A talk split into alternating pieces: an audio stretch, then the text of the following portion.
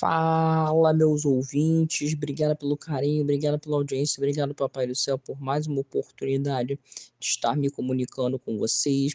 Galera, eu quero estar falando para vocês sobre seleção brasileira. Depois da derrota para a Argentina, nós vimos que os recordes negativos só aumentam. Infelizmente, a seleção com o Fernando Diniz é, não vem bem, per perdeu uma invencibilidade de 22 anos em jogos contra o Uruguai, perdeu uma invencibilidade de 37 jogos pelas eliminatórias, perdeu por dois gols de diferença para os uruguaios após 40 anos, perde duas vezes consecutivas pela primeira vez nas eliminatórias, perde para a Colômbia é, pela primeira vez nas eliminatórias, perde pela primeira vez no Brasil nas eliminatórias para a Copa e perde três jogos consecutivos, fatos, fato que não acontecia há 22 anos. São números realmente históricos negativamente que a seleção vem enfrentando nesse período com o Fernando Diniz. É, eu não sou contra o Fernando Diniz de maneira nenhuma, acho que ele é um baita treinador e tem, e tem sim condições de, de treinar a seleção. Lógico que ele errou diante dos jogos contra o Uruguai e contra a Colômbia foram dois jogos que o Brasil foram mal, que o Brasil foi mal, principalmente contra o Uruguai, foi muito mal contra o Uruguai, uma, uma partida horrorosa, e contra a Colômbia também foi muito ruim. É, nesses dois jogos que eu critico o Diniz, nesses dois jogos ele errou. Também contra a Venezuela foi horrível, um empate de 1 a 1 diante dos venezuelanos em Cuiabá.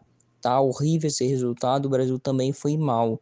Mas contra o Uruguai e contra a Colômbia foi muito ruim, muito abaixo. Diante da Argentina, eu não vou nem culpá-lo porque o time jogou bem, o time ele até mexeu bem, o Brasil foi para cima, só que infelizmente não conseguiu colocar a bola no fundo do barbante e levou um gol, mais um gol de bola aérea, tá? E eu fico pensando o que vai ser da seleção daqui para frente é, não sei se o Diniz vai seguir. Eles falam em Ancelotti, mas eu não, não acredito nessa possibilidade do Ancelotti vir. Eu não acredito. Acredito sim que o Ancelotti pode renovar com o Real Madrid. E vamos aguardar o que vai acontecer. O próximo confronto da seleção é só em março. É, tem muito tempo para fazer análise e ver conversa, porque tem que ser, tem que ser conversado, tem que dialogar para ver o que vai acontecer daqui para frente. É, vou ficando por aqui. Eu quero estar tá mandando um beijo especial para minha querida e amada Jane Soares, Jane Soares do Alecrim, São Pedro da Aldeia.